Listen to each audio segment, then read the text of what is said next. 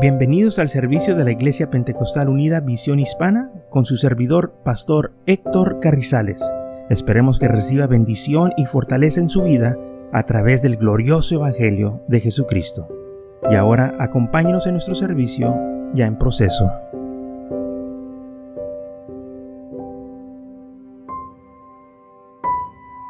Muchos han tomado versículos y este, no han aplicado el contexto claramente y por eso hay ciertas confusión. Entonces en 1 Corintios 14 dice que vuestras mujeres caen en la congregación porque no les es permitido hablar, sino que estén sujetas como también la ley lo dice.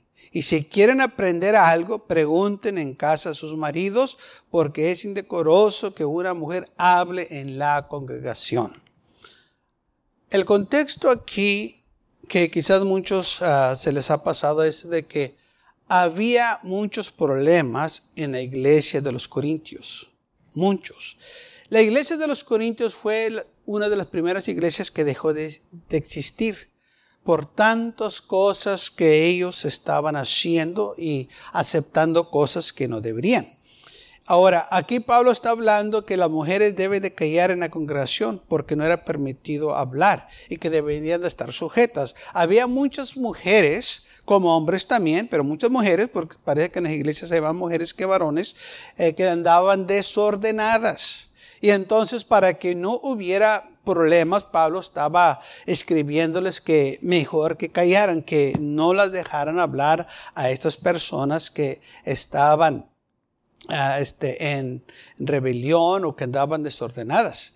Ahora, y Pablo dice, si quieren aprender algo, las mujeres que están casadas, que pregunten a sus maridos para que no se envuelvan con estas mujeres que andan desordenadas. Y porque es indecoroso que una mujer hable en la congregación. Una mujer eh, que quiere exhortar autoridad y avergonzar a su marido, avergonzar a todo el mundo, no debe de estar hablando. Y lamentablemente muchos han tomado esto diciendo, bueno, la mujer no debe de hablar para nada, punto en la iglesia. No, no eso no es el caso. La, cosa era que había problemas en la iglesia de los corintios. Y entonces Pablo estaba hablando de esto. Ahora también sabemos que la Biblia dice que la mujer debe de sujetarse a su marido. Eh, y eso es eh, en el contexto de la Biblia, que la mujer casada se tiene que sujetar porque el marido fue hecho primero, como dice la Biblia, fue formado primero y luego Eva. En primera de Timoteo, eso es lo que dice aquí, en primera de Timoteo capítulo 2 de 1 al 13, dice, la mujer aprenda en silencio con toda sujeción, porque no permito a la mujer enseñar ni ejercer dominio sobre el hombre, o sea, sobre su marido, sino estar en silencio, porque Adán fue... Eh, eh, formado primero, después Eva. Aquí Pablo claramente se está refiriendo a las mujeres casadas. Las mujeres casadas deben de estar sujetas a su marido y el marido debe de estar sujeto al Señor. Así es la cadena de autoridad.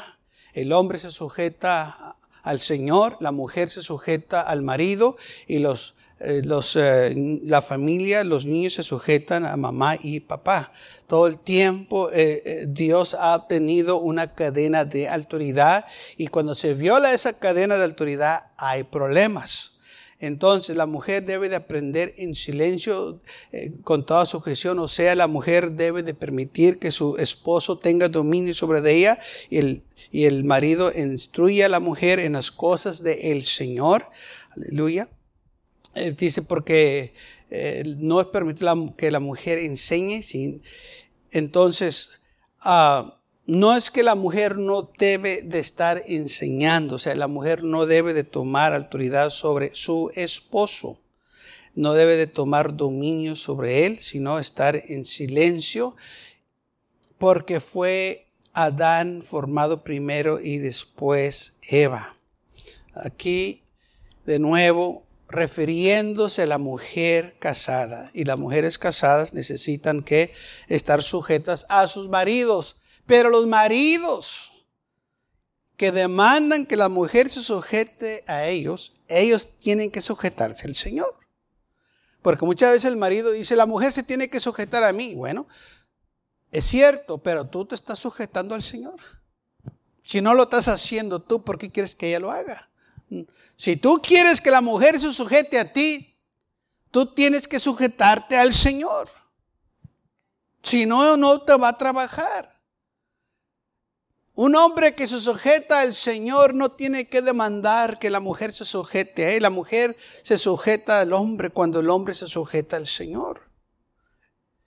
Porque hay autoridad cuando la mujer se sujeta al Señor, el Señor la bendice y le da autoridad. Pero cuando el hombre no se sujeta, pues la mujer no se va a sujetar. Los muchachos no se van a sujetar porque el hombre está fuera de lugar. Pero cuando el hombre se sujeta a Dios, todo cae en su lugar. Ahora, dice aquí que Adán fue formado primero y después la mujer, porque el hombre es la cabeza de la mujer. Así el Señor lo tiene, tiene que ver a autoridad.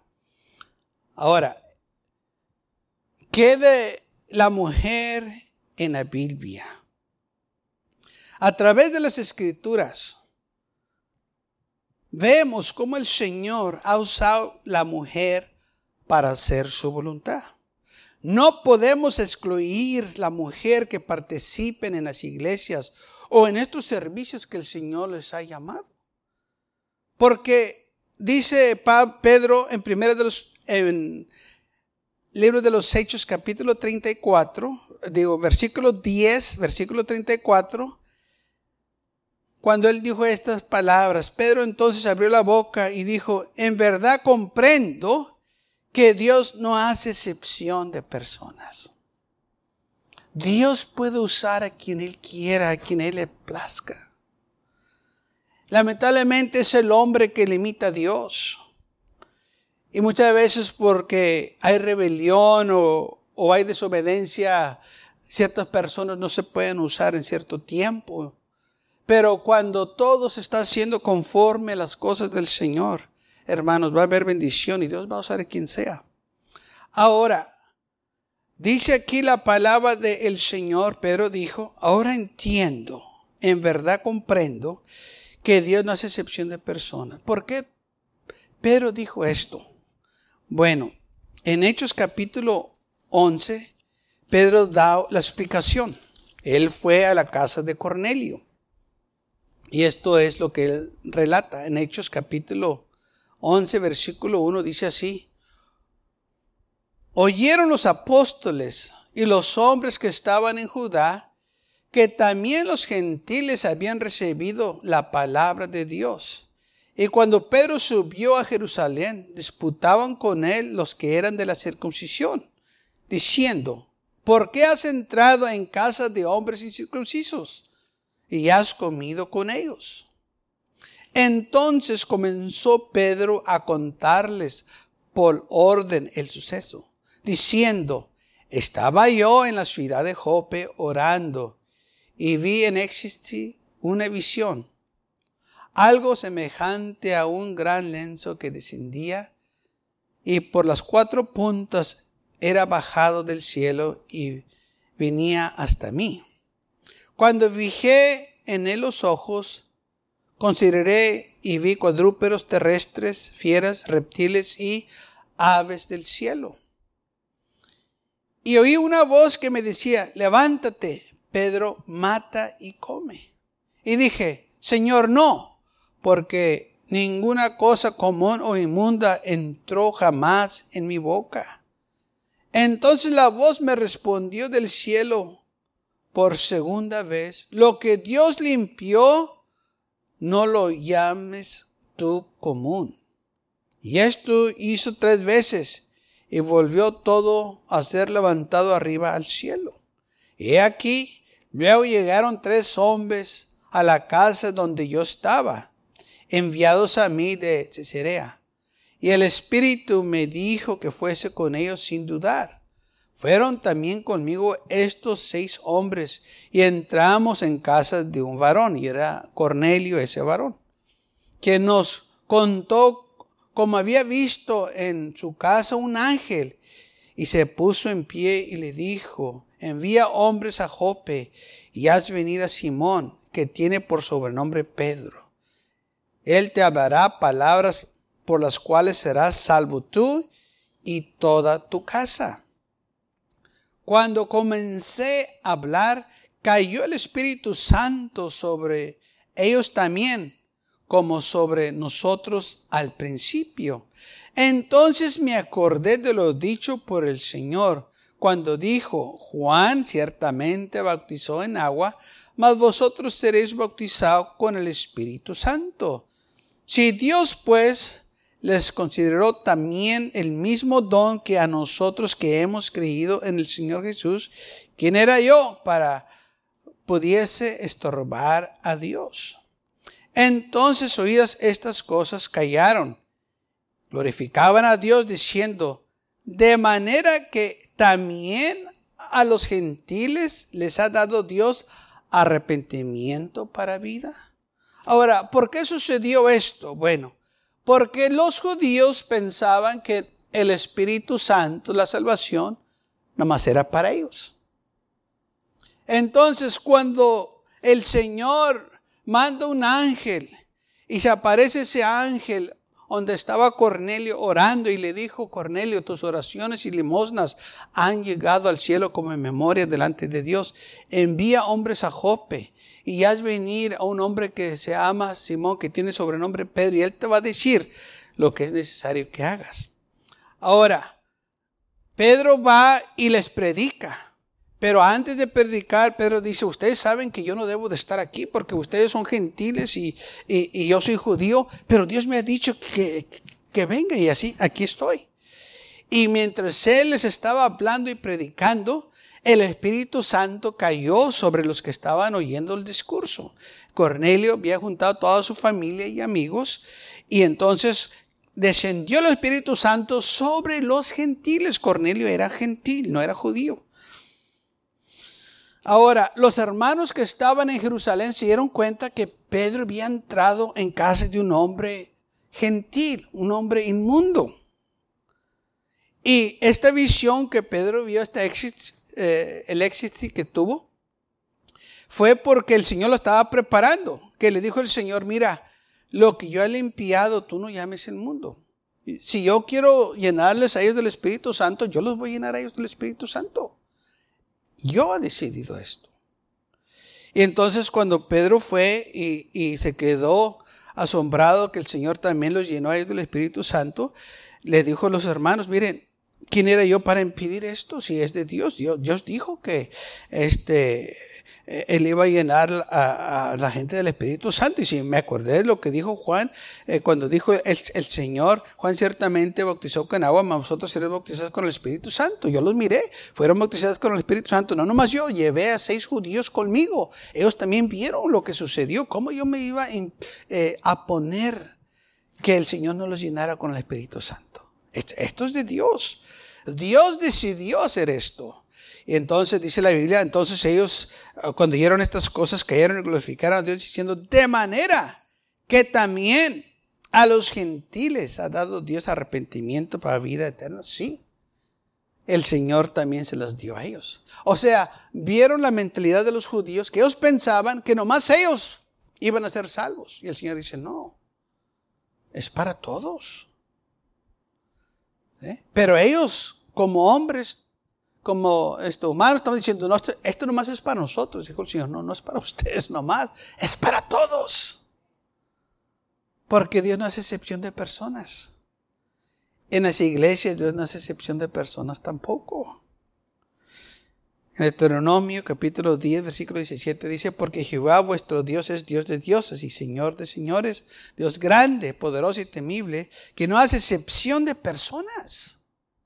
Pablo en Romanos le dice, Romanos capítulo 2, versículo 11, porque no hay excepción de personas para con Dios. Dios no hace excepción de personas. Entonces,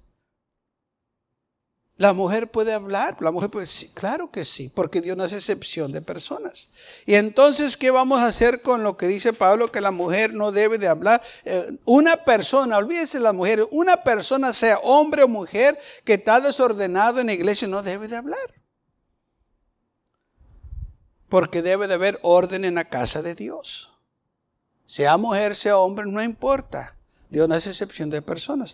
Eh, lo que estaba pasando aquí en, en, el tiempo de Pablo cuando escribió la carta a los Corintios, el problema eran las mujeres. Varias mujeres estaban en desorden. Pero fíjese, vamos a leer lo que dice la palabra de Dios del Antiguo Testamento hasta el Nuevo.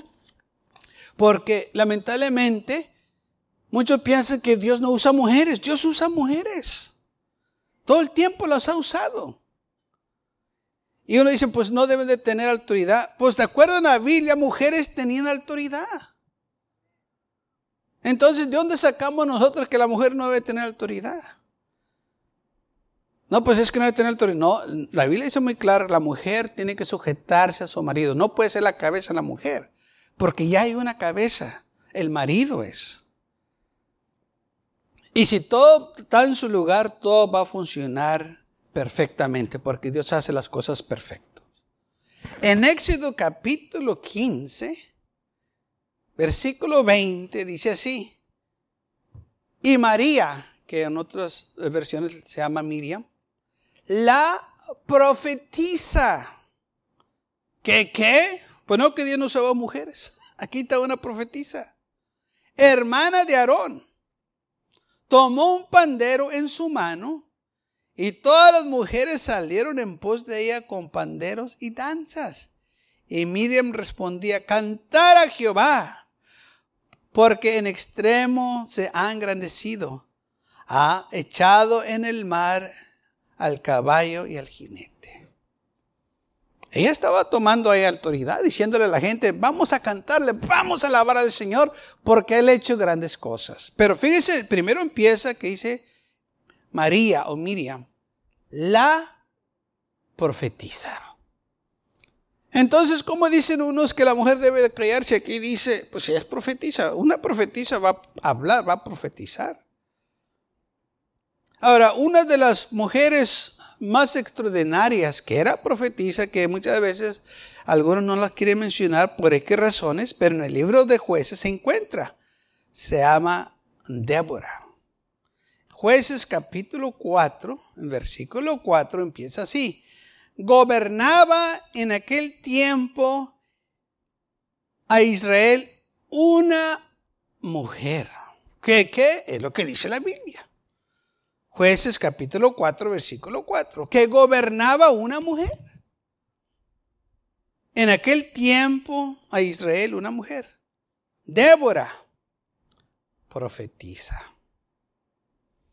Entonces, ¿cómo es posible que se diga que una mujer no tiene autoridad para hacer cosas para el Señor? Lo que pasa es que hay unos que escogen quién puede o no puede tener autoridad, o si puedes, aquí, aquí sí puedes tener, pero allá no. No se puede así, no se puede seleccionar. Porque estas personas que dicen que la mujer no debe tener autoridad, mi pregunta es, ¿qué vamos a hacer con las mujeres que son policías que nos, nos, nos paran cuando vamos corriendo recio? No le vamos a hacer caso. A la mujer que es la gobernadora del estado. O la mujer que es la congresista.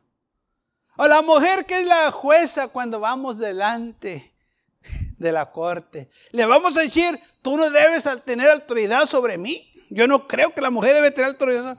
Y ahí está sentada ahí en el lugar de autoridad. ¿Qué le vas a decir? Ah, bueno, en la iglesia no puedes tener autoridad, pero acá sí. ¿Cómo es posible que le demos más autoridad entonces a una mujer que no conoce al Señor que una mujer que ama al Señor? ¿Vio? Es que hay un choque. Alguien no está captando bien. Si aquí dice que Débora era, en primer lugar, gobernaba y era profetisa, dice, era mujer de aptidot, y acostumbraba a sentarse sobre la, la, palmera de Débora entre Ramar y Betel, en el monte de Efraín. Y fíjese lo que dice, y los hijos de Israel subían a ella a juicio se presentaban ante ella ella tenía autoridad sobre el pueblo de Israel. ¿Por qué escondemos estas cosas? No, hay de qué avergonzarnos. Está en la Biblia. Que Dios use una mujer, yo no tengo ningún problema. Es más, necesitamos que Dios use más mujeres. Todo lo que se pueden poner en las manos del Señor, gloria a Dios. Y Debra manda hablar a Barak y le dice, mira, Dios me ha dicho que te diga que juntes mil hombres y salgas y vayas a, a Cesara, contra Cesara y lo mates y lo, y lo destruyas. Y Barak respondió y le dijo, si tú fueses conmigo, yo iré, pero si no fueres conmigo, no iré. Y él le dijo, iré contigo, mas no será tuya la gloria de la eh, jornada que emperas, porque en mano de mujer vendrá Jehová a Cisara. Y levantándose Débora fue con Barak a Cedes. Entonces, Dios estaba usando a esta mujer. ¿Por qué razón Dios estaba usando a esta mujer? Porque Dios la había escogido. Dios la tenía como gobernadora. Entonces aquellos que dicen que una mujer no puede tener autoridad, ¿qué de estos versículos? Porque claramente aquí se mira que dice la Biblia que Israel venía a ella a juicio. Tenía autoridad. Quizás no tenía autoridad sobre su marido. Su marido todavía era la cabeza de ella. Se sujetaba a su marido. Pero tenía autoridad.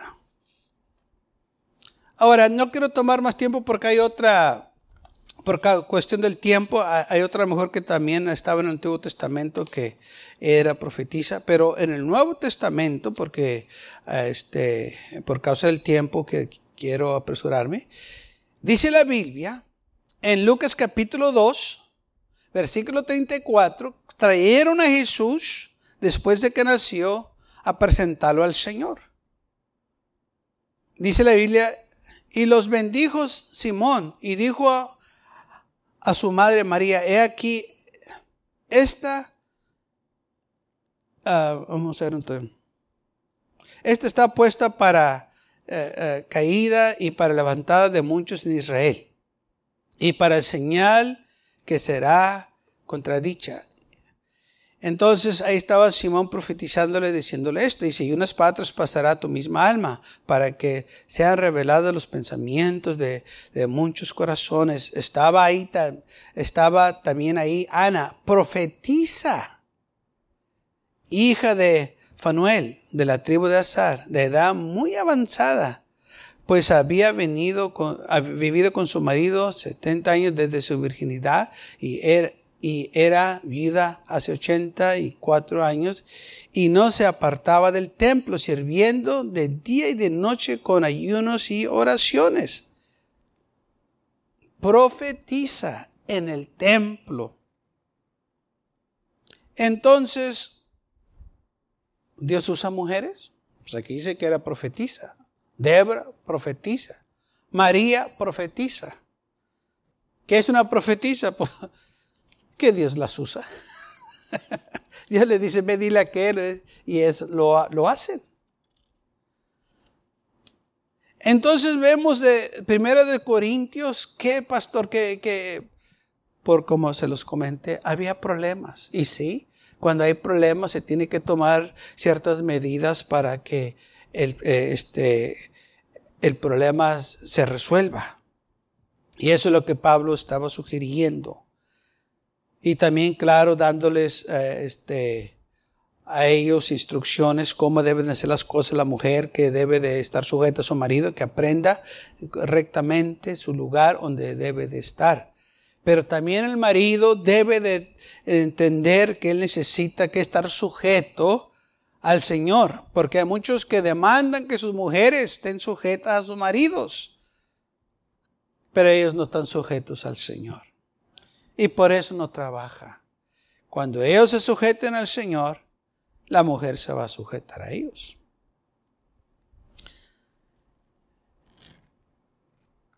Ahora, aparte de profetizas, Pablo menciona una mujer en Romanos capítulo 16. Y no le dice profetiza. Dice esto. Romanos capítulo 16, versículo 1 dice, os recomiendo además nuestra hermana Febe, la cual es diaconisa en la iglesia. Sabemos de diáconos. Ahora Pablo dice diaconisa. Bueno, que Dios no usa mujeres. Pues eh, aquí sí las está usando. ¿De dónde sacamos eso que Dios no usa mujeres? Dios usa mujeres, usa niños, usa ángeles, usa peces, usa burros, usa aves. ¿Por qué entonces limitamos la mano de Dios y descualificamos a ciertos géneros que no debemos nosotros porque no tenemos autoridad para hacerlo? Pero hay algunos que no han estudiado bien las escrituras o las están interpretando mal o las aplican para su propio beneficio y lamentablemente están haciendo un desfavor a muchos. Y Pablo dice, reciban a esta mujer, dice, que la reciban en el Señor, recibéis en el Señor como es digno de los santos. Y que la ayudes en cualquier cosa que necesite de vosotros, porque ella ha ayudado a muchos y a mí mismo.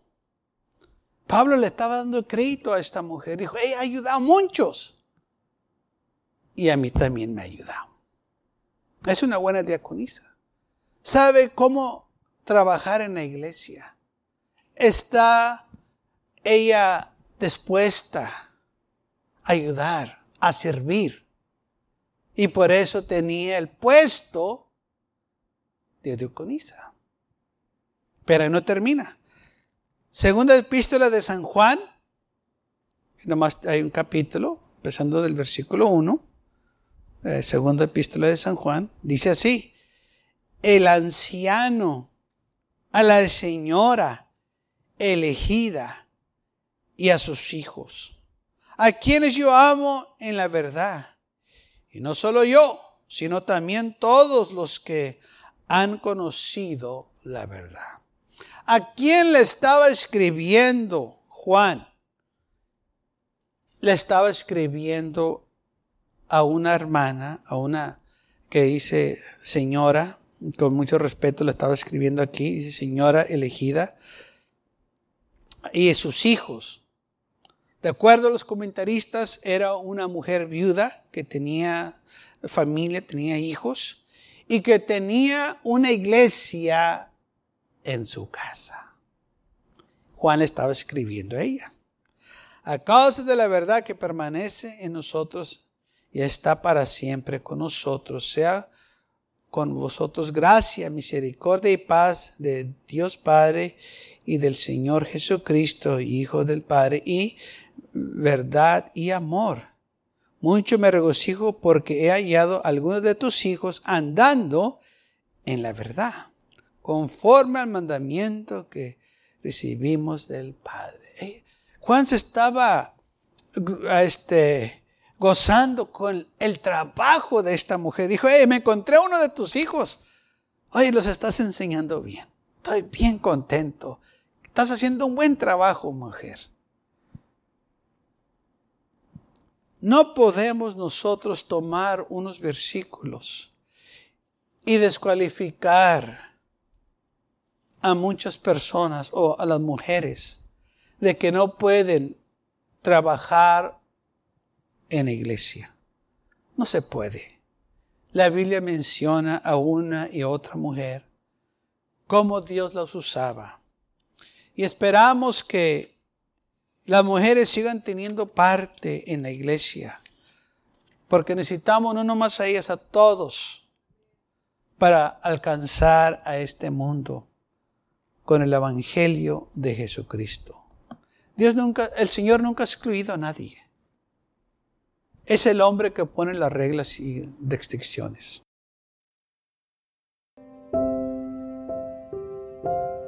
Gracias por acompañarnos y lo esperamos en el próximo servicio. Para más información, visítenos en nuestra página web macallen.church. También le invitamos que nos visite nuestra iglesia que está ubicada en el 2418 Bowman Avenue con esquina calle 25 en McAllen, Texas 78501.